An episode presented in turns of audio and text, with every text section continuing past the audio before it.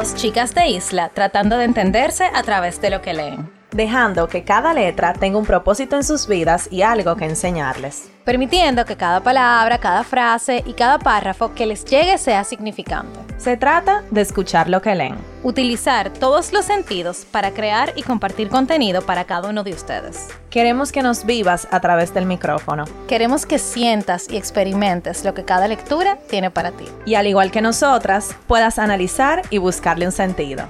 ¿Estás escuchando? Letras al aire.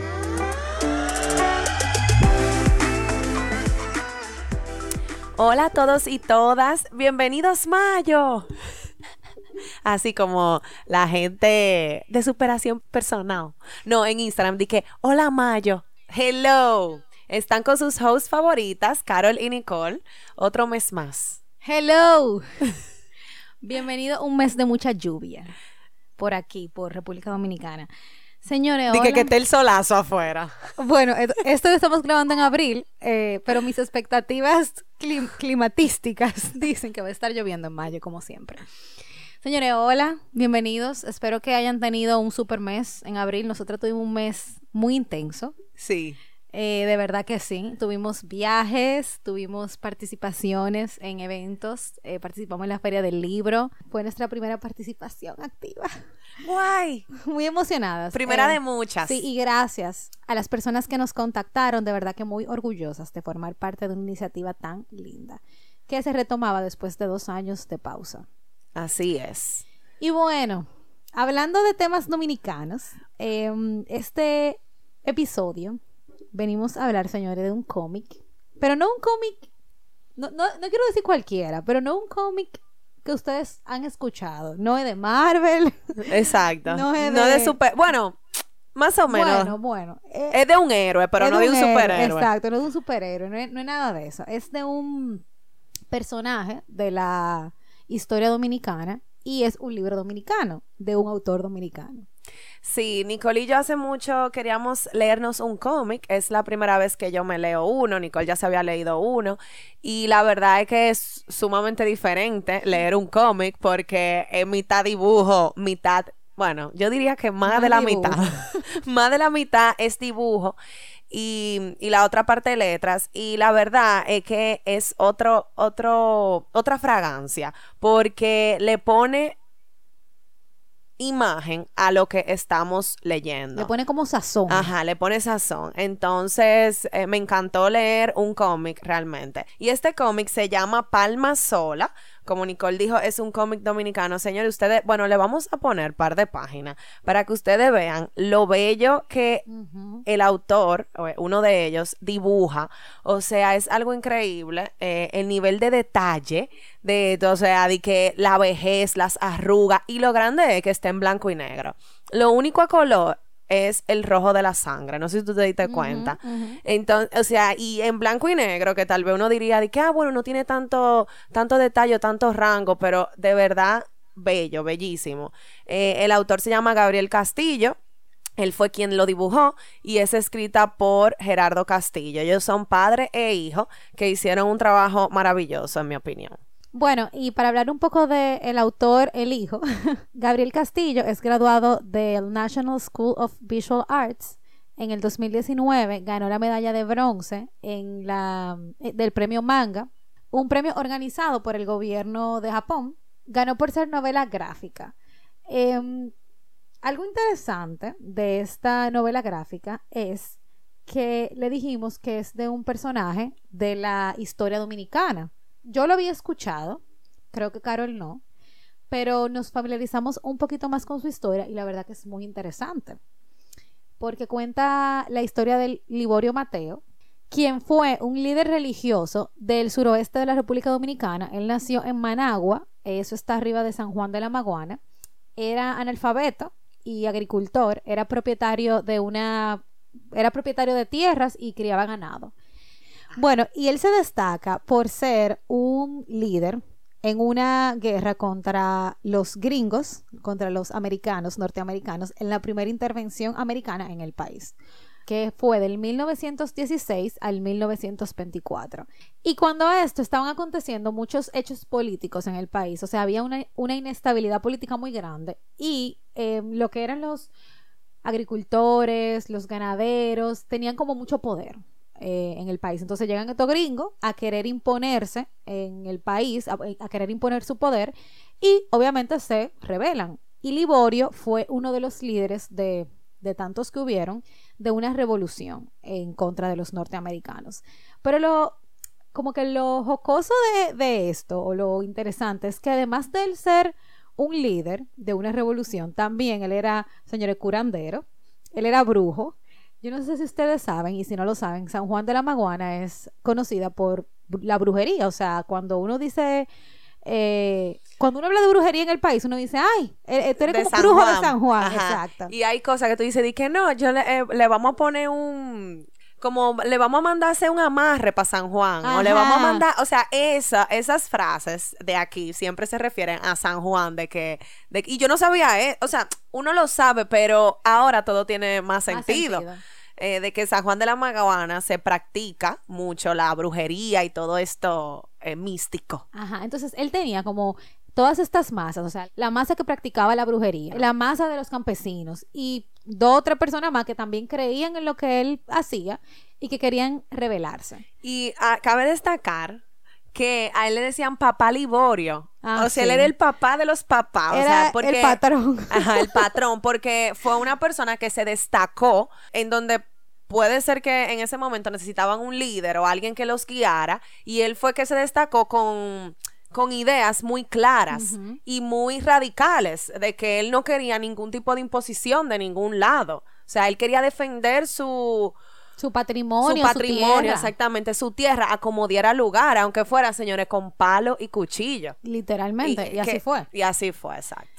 Entonces, nada, eh, la historia se centra en esto. El cómic se basa en la historia de Liborio y cómo él combatió a estos norteamericanos que, querían aprovecharse de las tierras, que querían, ellos querían convertir a los dominicanos campesinos en esclavos, básicamente. Y Liborio dijo, no, espérate, esto no es así, aquí se va a hacer lo que yo diga. Señores, y qué lata y qué lucha le dio a los norteamericanos, porque bueno, esto ustedes lo pueden buscar en internet, así que no hay ningún spoiler eh, matarlo. O sea, como que él, incluso viendo la biografía de él para entender un poco su historia, decían que hubo cinco o seis combates importantes y que él siempre sa- salía nítido. O sea, no le caía ni una gota de sangre. Incluso en una parte del cómic, él dice, ya llegó mi hora. Y hay alguien que le dice que en realidad ahora no sé si fue su hijo, tú siempre estás diciendo que es tu hora y al final nunca pasa nada. O sea, él, él decía porque, señor, él también di que veía el futuro. Ajá, sí. O sea, era una serie de Ajá. cosas. No, un, un todólogo era, era el papá Liborio. Todopoderoso. Exacto. Y, y hasta que pasó, o sea, hasta que, que lo mataron. Entonces, el cómic, señores, realmente es sumamente corto, o sea, tiene como 40 páginas o 60, no sé, algo, algo por el estilo, lo cual en el mundo de cómic tiene que ser mucho porque, señor, el dibujo y toda la cosa, eso conlleva tiempo.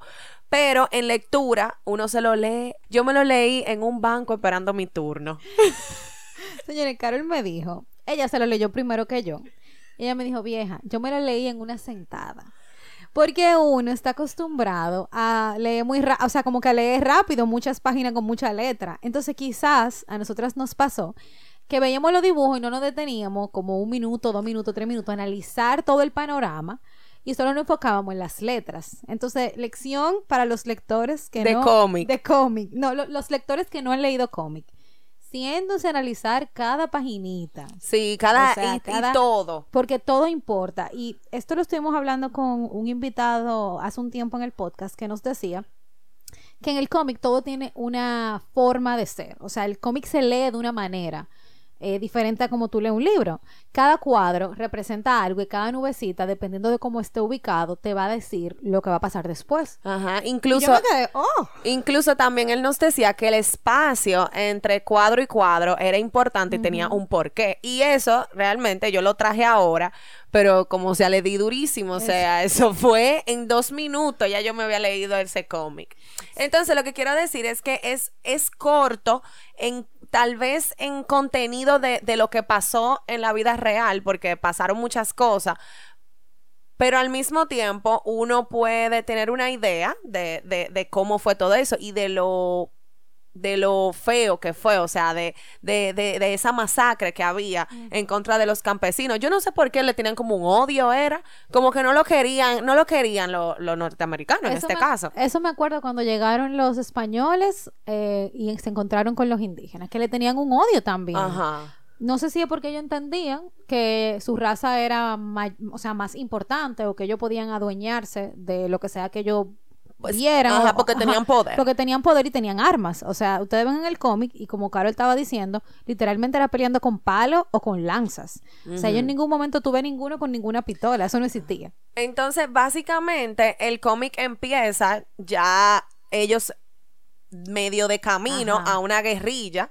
eh, en donde más o menos conocemos a los personajes que están en ese momento y no pasan ni, ni 13 páginas, algo así, o, un poquito más, cuando ya matan a Liborio. Entonces, ¿qué te digo? Realmente, eh, Nicole y yo tuvimos también que eh, apoyarnos de, de buscar más información de Liborio, porque si uno no sabe absolutamente nada de quién era, tal vez en el cómic no te dice todo lo que pasó. Es como en ese, es como un momento de, de la historia, o un pedacito de la historia que él cuenta en, en esta novela.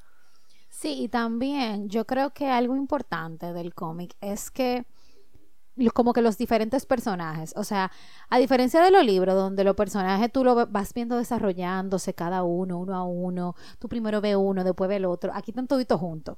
Entonces tú comienzas a ver todos estos personajes juntos en dibujito y tú no sabes quién es quién y después tú más o menos vas entendiendo. Por ejemplo, el comandante Williams, que fue el comandante eh, yo diría que líder de esta intervención norteamericana, o por lo menos líder de esta persecución contra los campesinos, y quien fue que al final logró matarlo junto con otro teniente dominicano de apellido Luna. Eh, y tú no sabes quién es quién. O sea, hasta que a ti no se te dice eh, comandante Williams o teniente Luna, tú no sabes quién es cada personaje. Entonces, creo que algo importante o algo que uno debe de hacer cuando va a leer un cómic es, más o menos ver el trasfondo. Por- Sí. Porque de verdad, si yo no hubiera sabido de lo que se trataba, yo iba a estar en el, en el en el limbo, O sea, exactamente, porque yo lo sentí que fue que no entraron media hora comenzada la película o, o una hora comenzada la película, tú llegaste al cine, que tú estás perdido, dije, ¿qué?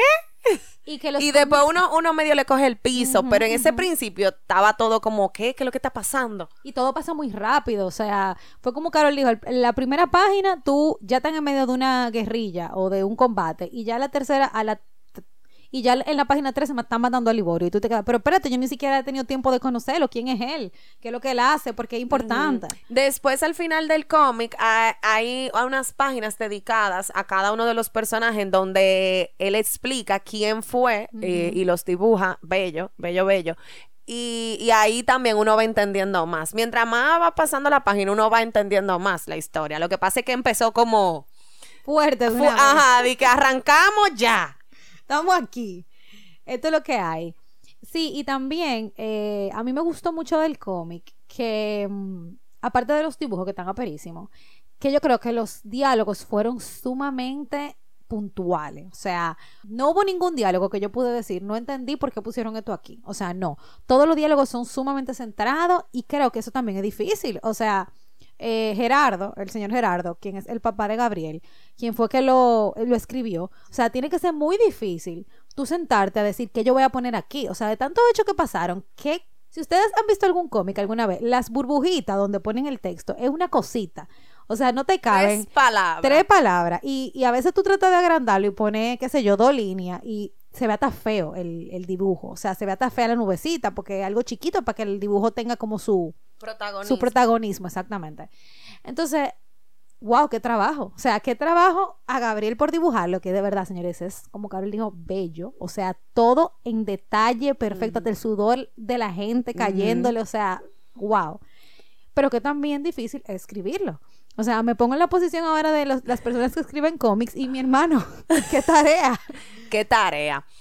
Eh, y bueno, eh, básicamente la, lo, lo central que pasa o lo más grande que pasa es que matan a Liborio. Y aquí entra mi parte favorita del libro, que es cuando, o sea, ya sabemos que Liborio era un brujo, un curandero y bueno, de, de, este, de estos personajes.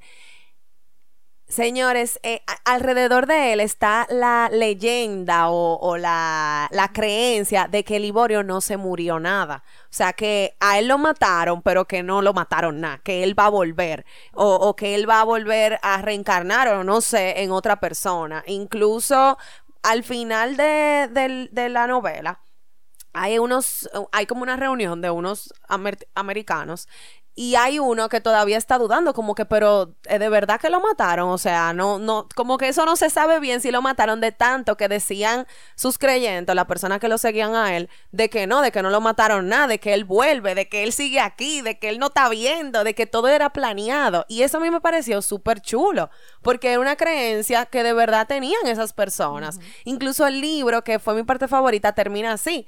La ah, historia continúa que Liborio ha muerto, pero Liborio no ha muerto nada. Así que termina. pero yo creo que también fue como en un sentido figurado. Que ellos lo quisieron. Ok, para que ustedes entiendan, señores, o sea, Liborio se murió. O sea, literalmente él se murió. A él lo mataron, lo descuartizaron, señores, y lo colgaron en una plaza de San Juan para que todo el mundo lo viera. Porque eh, alrededor de alrededor de él siempre decían de que él iba a volver y de que a él no lo iban a matar. Entonces, se lo colgaron como, como güey, aquí está, está muerto. Pero decía que lo, creo que lo pusieron en un sentido figurado, porque quizá ese Liborio de hace más de ciento y pico de años eh, está muerto. Pero el día de mañana, si vuelve a pasar algo así, va a haber otro Liborio, va a haber otros revolucionarios que vayan a luchar por lo mismo. Entonces es como que Liborio no se va a morir, ¿entiendes? Porque en, el, en la trascendencia del tiempo, su presencia siempre va a existir. Exacto. Y, eso, y esa persona que 100 años después van a luchar por lo mismo que estaba luchando Liborio, se van a acordar de que Liborio hizo esto hace 100 años. Y esa historia nunca se va a morir. Entonces algo como, como poderoso.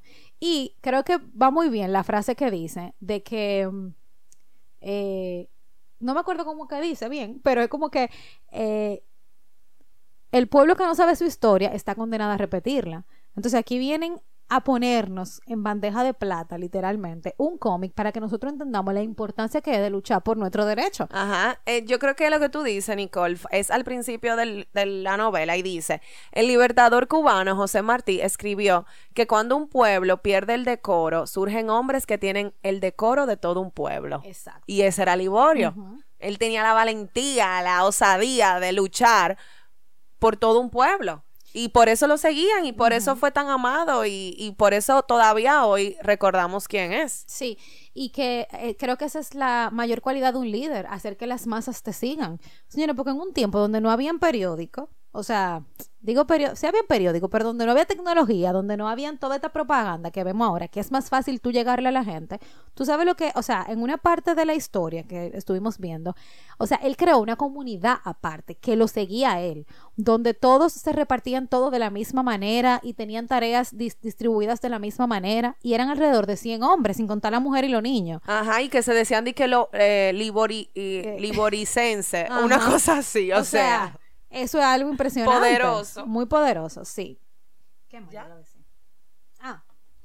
Y bueno, ah, saliendo un poco del cómic, ya, ya les dijimos de qué, se, de qué trata, pero es importante resaltar que eh, aunque él fue considerado como un guerrillero, o sea, como que cuando pasó eso, la sociedad lo recordaba como un guerrillero que luchó por los derechos de los campesinos, pero ya. Pero en el 1996 al, al 2000, eh, lo homenajearon y lo pusieron como un personaje que enalteció el derecho a ser libres, o sea, a luchar por nuestra patria. Y nada, yo creo que eso es sumamente interesante de que tú pases a la historia no recordado porque tú fuiste un brujo, eh, porque tú fuiste un curandero, sino porque tú luchaste por tu patria cuando te tocó hacerlo.